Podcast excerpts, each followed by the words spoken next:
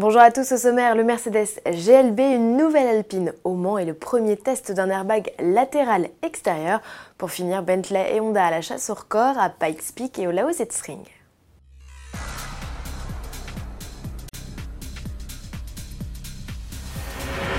Il n'aura pas fallu attendre longtemps, le GLB se décline déjà dans sa version de série, deux mois à peine après s'être présenté sous la forme d'un concept. Les deux modèles ont le même look, les artifices rampe de LED et pneus off-road en moins.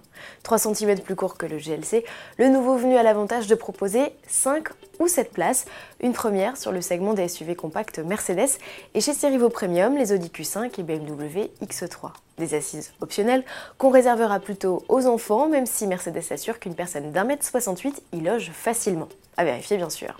Quelle que soit la config, le GLB profite d'une banquette inclinable et coulissante sur 14 cm. En mode 7 places, le volume de coffre se réduit à 179 litres, c'est un peu plus qu'un Peugeot 5008. La planche de bord est calquée sur les récentes productions de la marque, on retrouve les deux écrans numériques. Sous le capot, deux essences et deux diesels sont proposés pour des puissances de 150 à 224 chevaux. Une boîte robotisée à 7 rapports est associée à l'essence d'entrée de gamme d'origine Renault. La transmission 8 vitesses est proposée sur tous les autres. En revanche, les 4 roues motrices restent une option, arrivée du GLV prévu en fin d'année. Une nouvelle Alpine en approche sur les réseaux sociaux. Le constructeur a publié les images d'un conteneur avec un dessin d'A110 représenté sur les côtés, parti de Dieppe, usine historique de la marque. Il a été déposé sur le circuit du Mans. C'est en pleine semaine des 24 heures que le constructeur devrait révéler une version vitaminée de sa berlinette 2.0.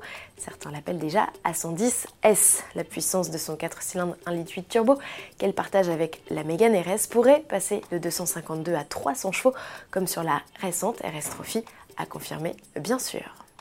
Pour assurer notre sécurité, les constructeurs et équipementiers ne manquent pas d'idées. Dans la famille des airbags, on pensait avoir tout vu, même le dispositif pour amortir l'impact avec un piéton. C'était sans compter sur l'allemand ZF qui vient de développer et tester le premier airbag latéral extérieur. Le coussin logé dans le bas de caisse se déploie en 150 millisecondes, le temps de clignement d'une paupière en cas de collision imminente. Celle-ci est détectée par le biais de caméras, radars laser et un système d'intelligence artificielle.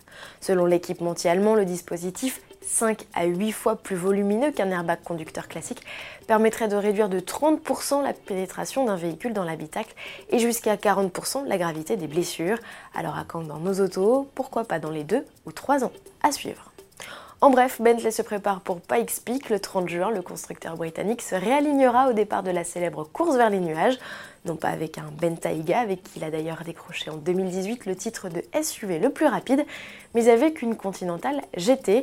Objectif cette fois le record des voitures de série. Il est détenu depuis 2015 par une 911 Turbo S avec un chrono de 10 minutes 26 secondes et 896 millièmes.